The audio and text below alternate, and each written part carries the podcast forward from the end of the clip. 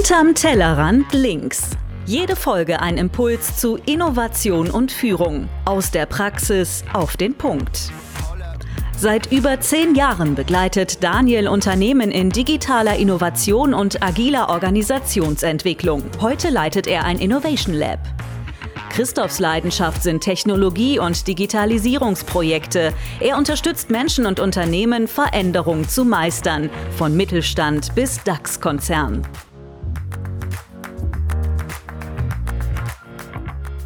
Herzlich willkommen hinterm Tellerrand links. Heute tatsächlich eine Folge ohne meinen Kollegen Christoph, dafür aber mit einem Gast, äh, damit ihr mir nicht alleine zuhören müsst. Und zwar haben wir heute Thomas Herzog hier. Ähm, Thomas, ich stelle nur ganz kurz vor, hat jetzt schon über ein Jahrzehnt im Bereich Produktmanagement auf dem Buckel äh, und ist gerade frisch als Product Lead bei der Firma Contest eingestiegen. Ähm, Contest äh, ist, das kann Thomas gleich besser vorstellen, ich versuche es trotzdem einmal, ein Fintech-Startup und eine Kombination aus einer digitalen Bank und einem digitalen Steuerberater. Und ich glaube, ab einer gewissen Karrierestufe geht es gar nicht mehr nur darum, selber gute Entscheidungen zu treffen, sondern vor allem andere dazu befähigen oder anders ausgedrückt die Eigenwirksamkeit zu fördern. Und genau darüber möchte ich heute mit Thomas sprechen.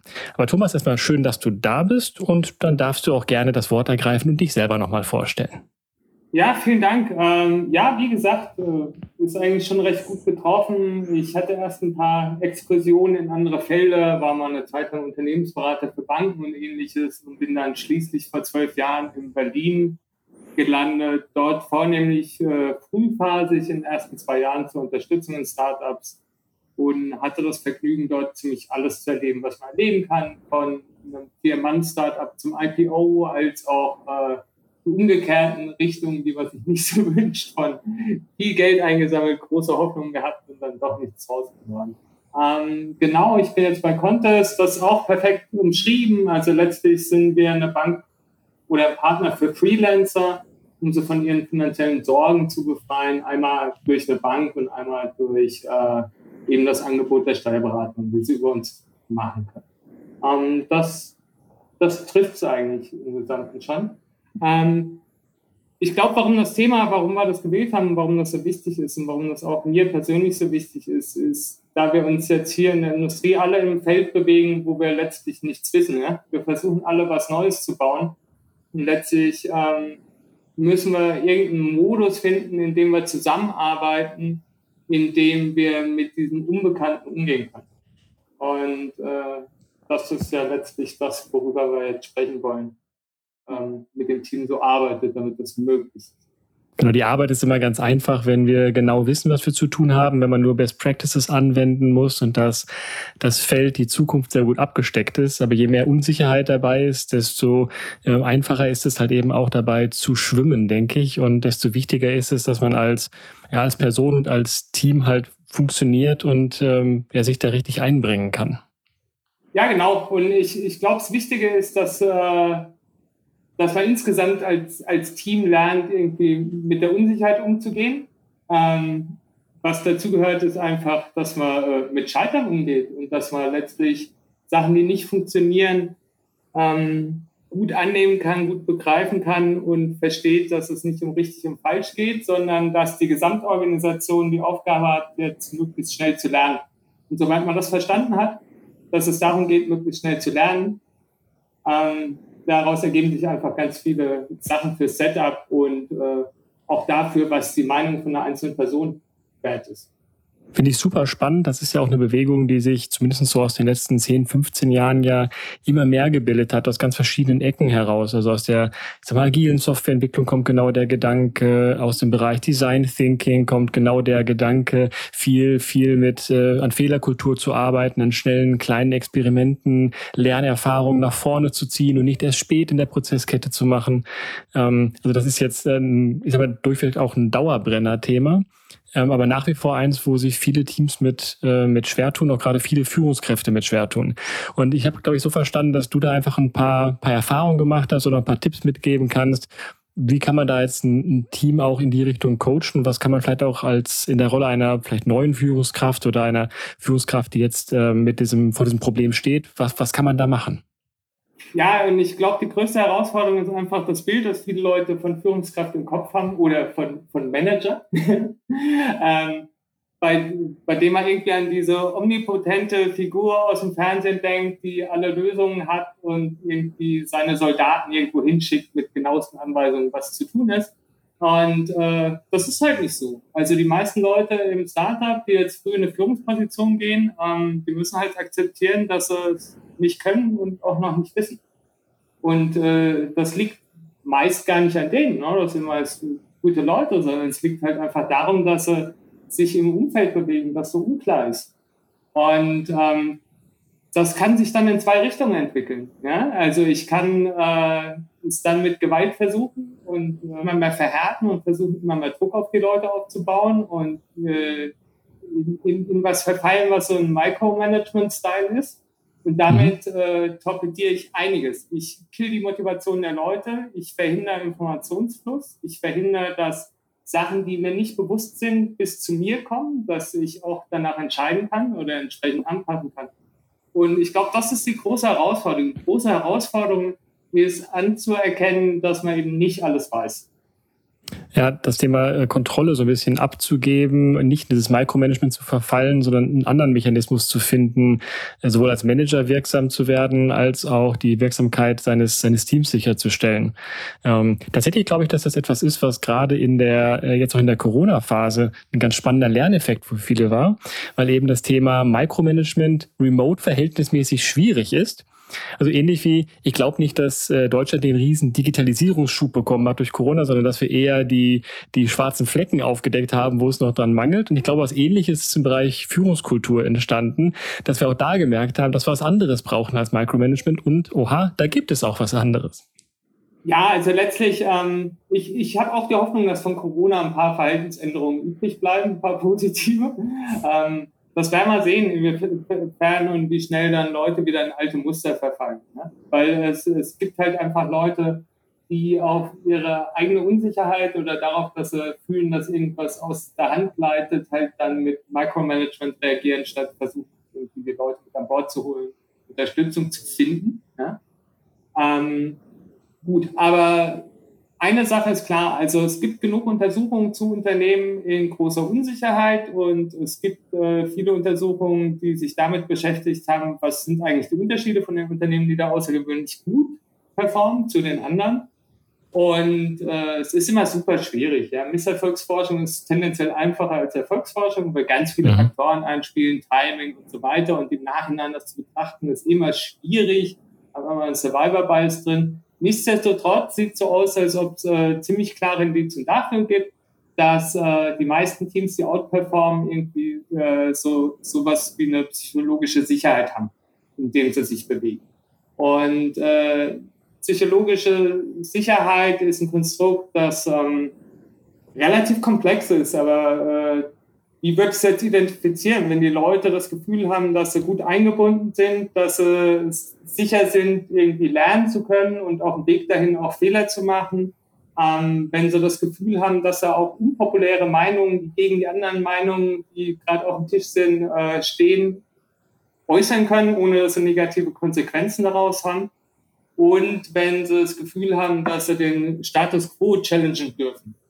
Äh, das, das sind so ein paar Sachen, an denen wird man es wahrscheinlich festmachen. Wenn die alle auftreten, ist es wahrscheinlich, dass man in so einem psychological safe äh, Umfeld. Ja, das ähm, finde ich auch ein wichtiger Einstieg hierbei, dass, ich, dass wir uns da eigentlich in so einer Wortwolke auch bewegen, wo sich äh, viele Konzepte überschneiden und ergänzen und alle auf so ein ähnliches Ziel hinarbeiten.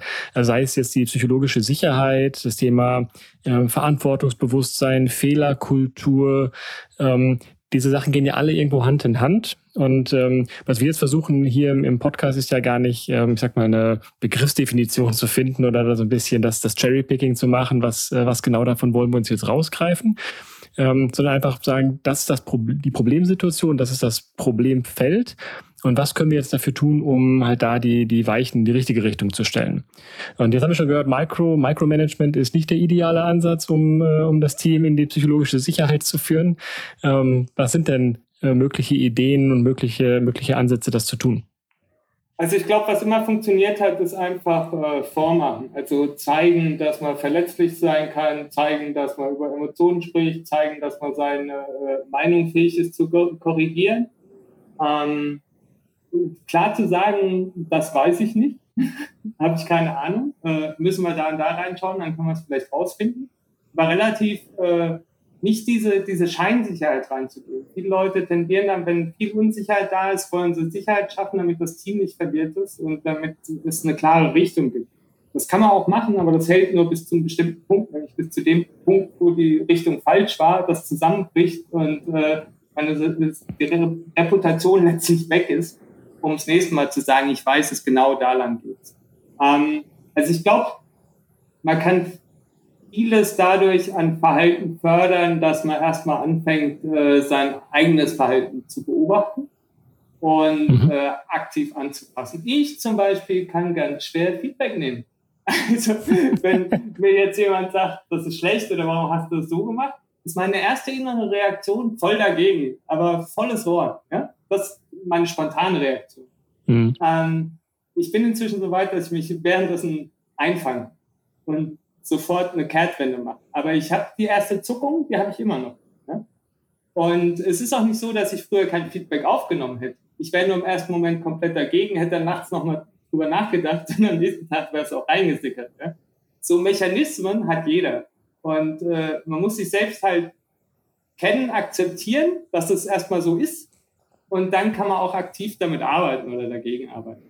Absolut. Ich glaube, dass das eine ganz schwieriges, äh, schwierige Situation ist, gerade für eine, für eine junge Führungskraft, die vielleicht auch so ein bisschen, sag mal, ein bisschen zwischen den Stühlen hängt. Also die ja auch ähm, quasi selber noch eine, eine Führungskraft äh, über sich hat, der sie irgendwie auch, sag mal, gefallen möchte oder irgendwo zumindest da, ähm, da auch einen guten Eindruck hinterlassen möchte. Ähm, und äh, ich glaube, da gibt es viele, äh, viele Situationen, wo man etwas vielleicht mal sogar aus einer, aus einer guten Intention heraus macht. Ne? Also tatsächlich, um das immer das Team zu schützen, eher zu sagen, ich versuche ein bisschen Stabilität reinzukriegen, ich versuche vielleicht gewisse Informationen nicht einfach transparent durchsickern zu lassen, ähm, sondern erstmal so ein bisschen davon fernzuhalten.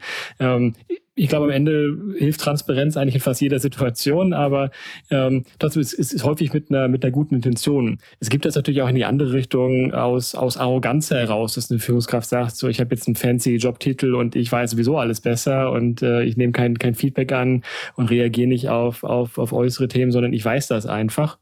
Ähm, aber häufig ist ja eher, eher mit einem guten Gedanken dabei. Ja, ja, klar, die Intention ist immer, immer positiv. Also jeder will ja da seinen guten Job machen. Ja? Ich, ich glaube, für die junge Führungskraft ist ganz entscheidend, was in der Vergangenheit erlebt hat an Verhalten. Und es ist ganz entscheidend, in was für eine Unternehmenskultur die ist. Und die Unternehmenskultur ist immer noch primär bestimmt durch die ursprünglichen Gründer. Also, wenn mhm. ich jemand habe, der da super microgemanagt ist, dass dann eine neue junge Führungskraft schafft, die Schnittstelle dorthin äh, zu bedienen und gleichzeitig nach unten äh, das nicht weiterzugeben und da so eine Pocket, so eine, so eine Tasche der Sicherheit und Freiheit zu schaffen, wo, wo eher so eine, so eine Heterarchie und keine Hierarchie herrscht. Ähm, also Respekt, wenn das jemand macht. Ich, ich glaube nur, dass es ungleich schwerer ist, als wenn jetzt jemand ähm, in einem Unternehmen ist, wo so eine Kultur existiert, wo es vorgelebt wird und äh, wo es ganz klar ist, dass Fehler nicht äh, einer Person übel genommen werden oder ähnliches. Oder auf eine Person abgestellt wird, dass keiner für irgendwas hingehängt und geschlachtet wird. Hm. Das ist schiefgegangen, weil der seinen Job nicht gemacht hat, hört man viel zu oft.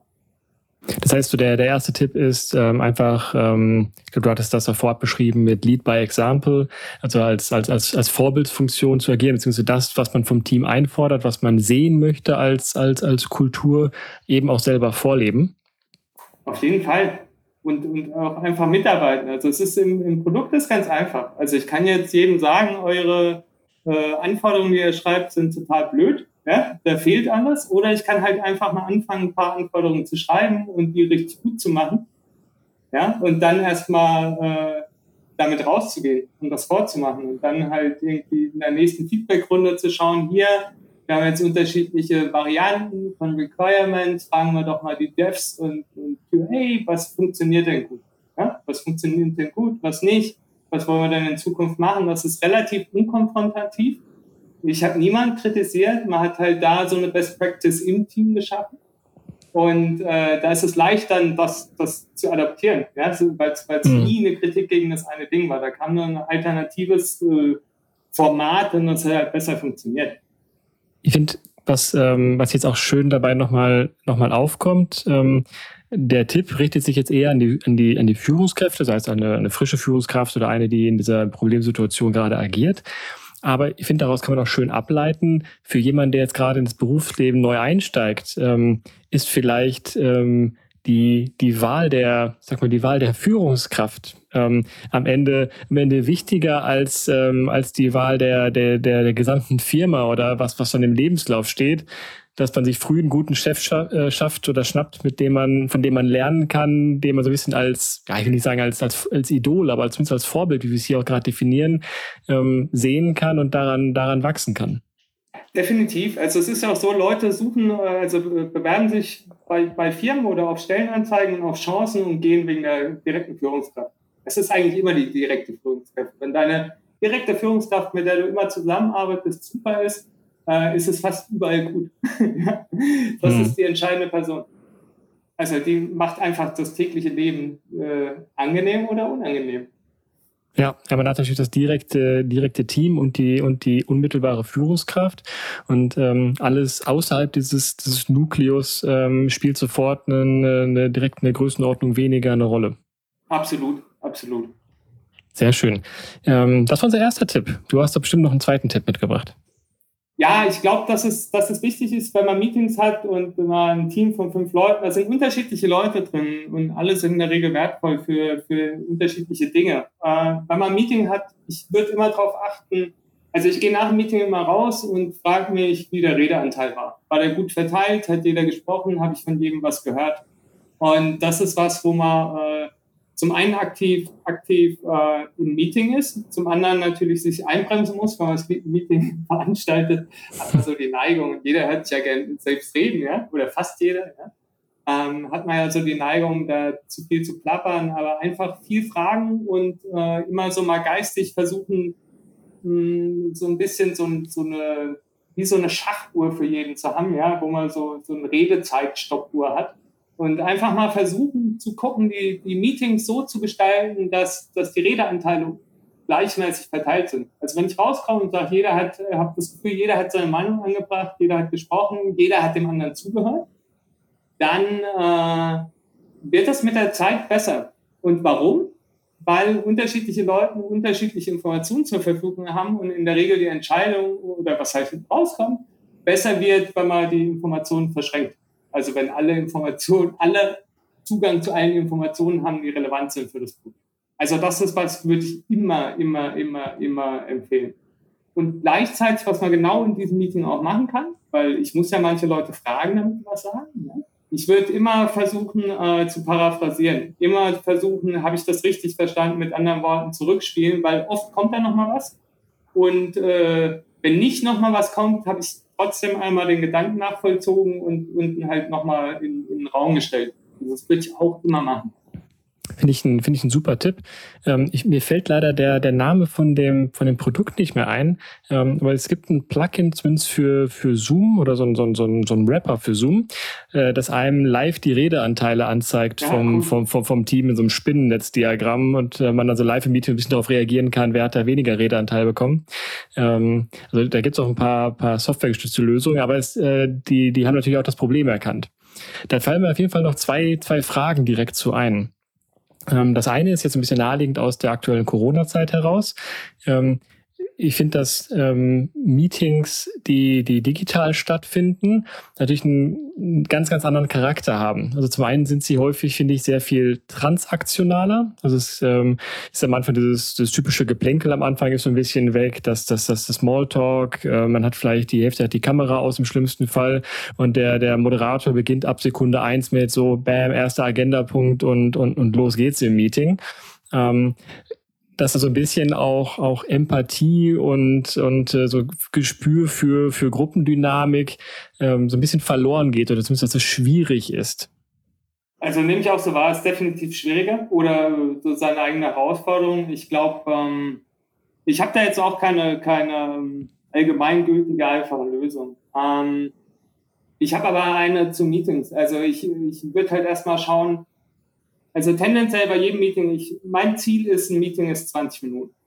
Mhm. Es hat nur ein Topic und es hat ein actionable Outcome. und jeder weiß, bevor er da reinkommt, schon, worum es geht.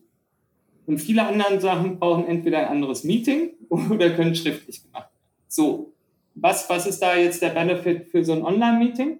Ähm, ich persönlich finde es im Online-Meeting wesentlich schwerer, über eine Stunde Attention Span aufrechtzuerhalten, als im normalen Meeting. Weil im normalen Meeting zum einen kann man die Kamera nicht ausmachen, zum anderen fällt es auf, wenn man auf einen anderen Browser guckt oder aufs Handy. ähm, also man ist viel leichter abgelenkt, es fällt viel schwerer, man hat einfach mehr Eindrücke. Ähm, deswegen wäre ich bei Online-Meetings noch mehr dahinter, dass sie sehr, sehr, sehr, sehr, sehr kurz sind und gut vorbereitet und ganz klar auf ein Topic beschränkt. Ähm, dann, was manchmal nicht schlecht ist, ist einfach zwischendrin, wenn man mal, was ich stattdessen machen würde, also um auch so ein bisschen die persönliche Beziehung zu kriegen, ist, ähm, ich, sobald bei Slack was mehr wie zwei, dreimal Ping-Pong macht, und nicht geklärt ist, würde ich sofort spontan ein kurzes Meeting machen. Also damit hat man eben viel mehr Anlässe, äh, kurz miteinander zu sprechen, mhm. was zu klären. Ja, da kriegt man das Persönliche vielleicht auch mal ein bisschen mehr hin, vor allem wenn beide Leute vielleicht während, während Corona da reinkamen ins Unternehmen, ja, und man sich gar nicht kennt. Das löst sich dann ganz schnell auf, wenn man so eins und eins sagt.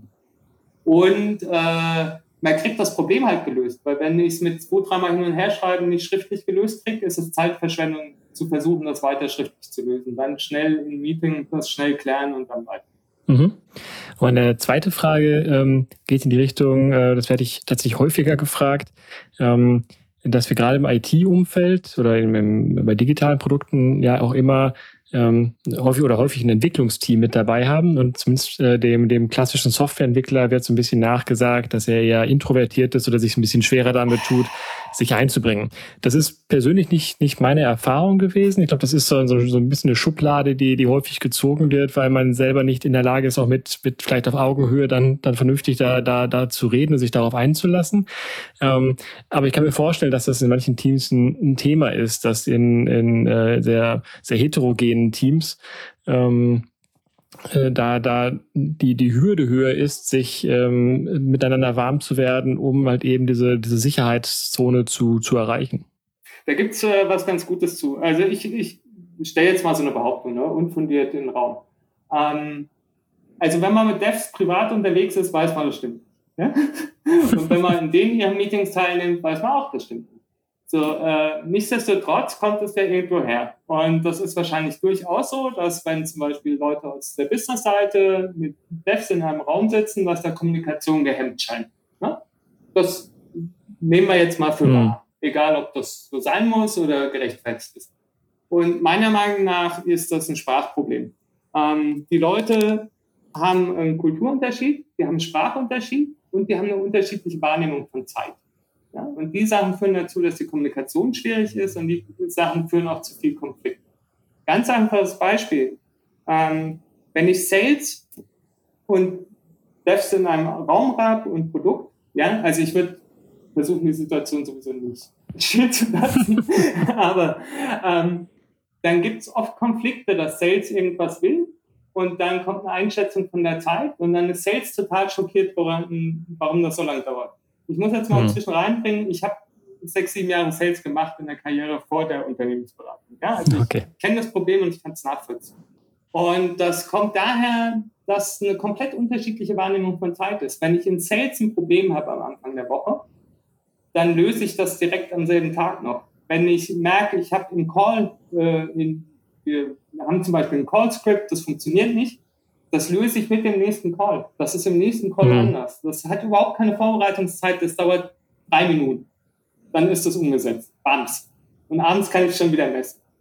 Wenn ich jetzt ein Requirement habe, dass das in die Entwicklung gehen soll, und sagen wir mal, ich mache Scrum, ich mache zwei Wochen Sprints, ja, dann hat der eine Sprint vielleicht gerade angefangen, dann muss hier das Ticket, dann muss das ins nächste Planungsmeeting, dann hat es frühestens die Zeit, in den nächsten Sprint zu kommen, der in zwei Wochen anfängt und frühestens Zeit, ausgerollt zu sein in vier Wochen. Und da sprechen wir schon von einem sehr agilen Unternehmen mit einer guten Build-Pipeline, nicht mit zwei, zweimal im Jahr äh, Release-Zyklus. Äh, Release und das verstehen die nicht. Ich verstehe auch, dass sie es nicht verstehen, weil es in ihrer Realität nicht so ist. Ja? Also bei denen geht die Sonne schneller auf und unter. Die leben in einer anderen Zeit. Und die Wahrnehmung von Zeit ist je nach ähm, nach, nach Abteilung komplett unterschiedlich und bestimmt durch die, die kleinste Einheit, die sie brauchen, um ihr, ihre Tasks zu erledigen. Also so, wie schnell kann ich einen Task ändern, wie schnell kann ich switchen, wie schnell kommt der nächste Task und wie groß ist, ist wie lang ist die Einheit für einen Task. Das bestimmt die Wahrnehmung von Zeit.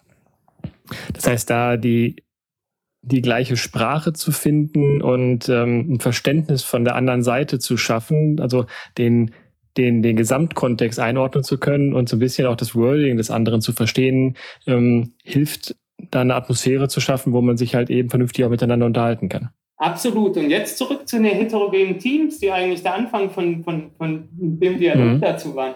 Ähm, sobald du länger heterogene Teams hast mit Developern und Sales in einem Raum, löst sich das auf.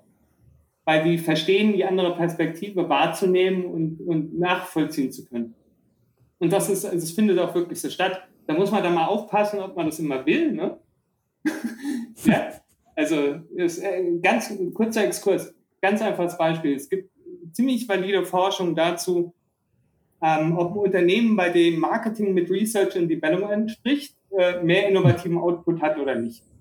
Und mhm. das ist so, mehr innovativer Output, wenn die miteinander sprechen, zu einem gewissen Punkt. Wenn die zu viel miteinander sprechen, ähm, geht das wieder runter, der innovative Output. Warum? Weil die sich gar nicht mehr in Frage stellen. Die sind so normiert und so, so zusammen sozialisiert, dass es überhaupt keine Reibung mehr gibt und Sachen überhaupt ja. nicht mehr in Frage gestellt werden. Absolut. Gerade im Produktbereich äh, gibt es halt positive und negative Reibung.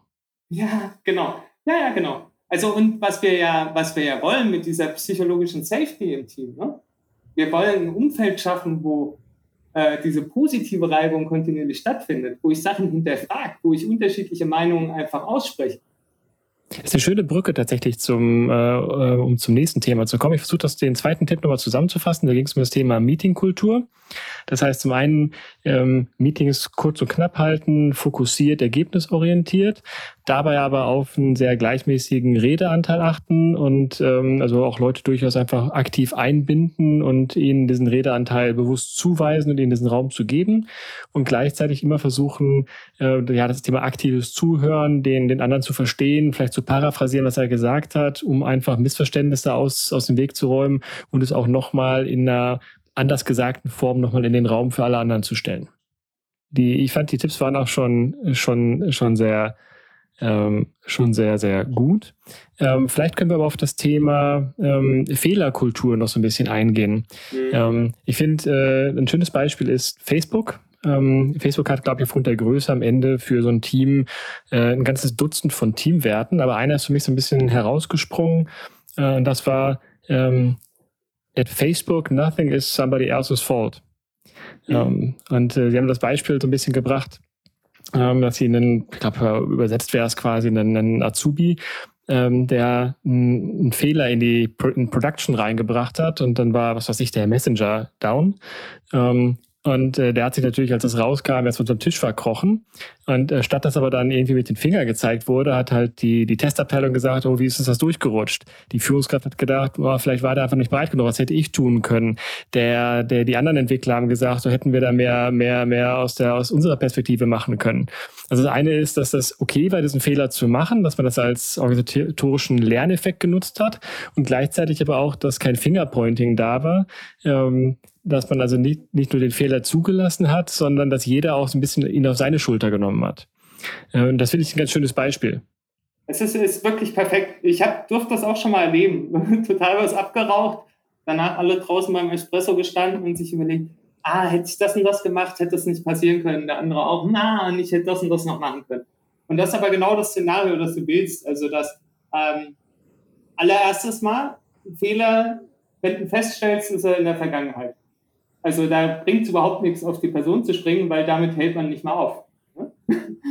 Und äh, was es aber ist und was, was du auch gerade beschrieben hast, das ist, äh, es ist ein Trigger. Es ist ein, ist ein Trigger für eine Chance zu lernen. Mhm. Das ist passiert. Ah, warum ist das passiert? Wie hätten wir es verhindern können? Sollte man das das nächste Mal anders machen? Was passe ich jetzt an bei mir im Verhalten? Das ist wahrscheinlich der Grund, warum das so gut in einem, ähm, dieser, dieser Kulturgedanke so gut in einem agilen Umfeld aufgehoben ist, weil das Ganze ja von, von Feedback-Zyklen und diesem, diesem bisschen diesem kontinuierlich Verbesserungsgedanken lebt. Ähm, ich bin mit dem, mit diesem KVP-Gedanken, wie dann abgekürzt ist, so ein bisschen auf Kriegsfuß ab einem gewissen Punkt. Und ich glaube, dass man sich ähm, ähm, ab einem gewissen Reifegrad und auch wenn man das Team lange zusammenarbeitet, sich dumm und dusselig optimieren kann und äh, dann nur noch nach Strohhalmen greift, um bewusst Fehler zu finden, um dieses, dieses KVP-Meeting noch zu nutzen, diese Retrospektive noch zu nutzen, äh, wo es auch andere Aspekte gibt, um da äh, das, das, das Team weiter nach vorne zu bringen und wenn es nur ist, die Erfolge zu feiern und zu sagen, was läuft denn alles gut bei uns. Ähm, aber der, der, dieser Grundgedanke von diesem Feedback-Loop, also immer mal wieder so ein bisschen auf den Prüfstand stellen, zu überlegen, was haben wir gelernt, welche Lernmomente hatten wir in den letzten Wochen und was können wir daraus lernen, positiv wie negativ, wie können wir das in unseren Alltag einfließen lassen, finde ich ein, ähm, eine gute Grundmechanik und äh, die wahrscheinlich ein gutes Vehikel ist, auch diese sichere Umgebung einfach zu fördern oder äh, zu, zu unterstützen. Ja, ich glaube, die Meetings sind gut, wenn sie richtig gemacht werden und wenn es wirklich klar ist, dass es, dass es um Lernen geht und wenn die Person, die das Meeting hält, das auch vermitteln kann, dass es das wirklich meint.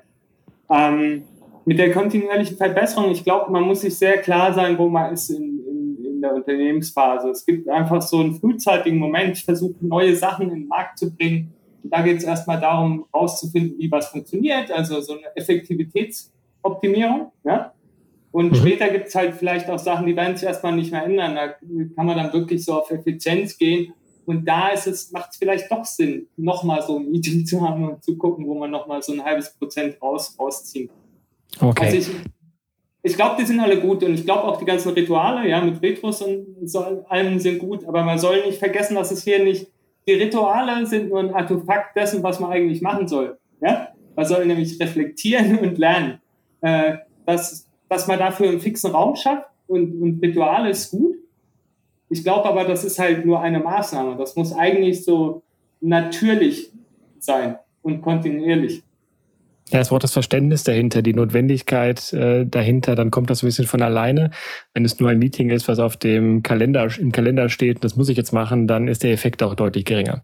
Aber wir sind zwar ein bisschen über der, über der Zeit, beziehungsweise wir, ich glaube, wir haben das ganz gut, ganz gut abgerundet. Das ging deutlich schneller, als ich gedacht hatte, war ein, war ein klasse Gespräch um es mal so ein bisschen auf den Punkt zu bringen, ähm, damit ein Team eigenwirksam ist, damit es äh, eigenverantwortlich handeln kann, braucht es den Spielraum, sich zu äußern, den, den Spielraum, Fehler zu machen ähm, und die, ja, die Möglichkeit, sich einzubringen, auch mal mit gewagten Ideen, mit dummen Ideen oder auch einfach mal mit, ähm, äh, mit, einem, mit einem Experiment und äh, darf sich nicht darin gefangen fühlen durch Micromanagement von oben. Das heißt, das No-Go Micromanage hatten wir am Anfang schon ganz stark erwähnt. Ähm, in der, in der Positivbetrachtung, was kann man machen? Als Führungskraft ist es zum einen, also die zwei Tipps, die du vor allem mitgegeben hast, zum einen ähm, stark alles vorleben, also einfach genau der, ähm, der, der kulturelle Treiber zu sein für die Kultur, die man halt gerne haben möchte im Team. Das, das der, der, der Leuchtstern, sage ich mal, der, der Leuchtturm für das, was man erreichen möchte.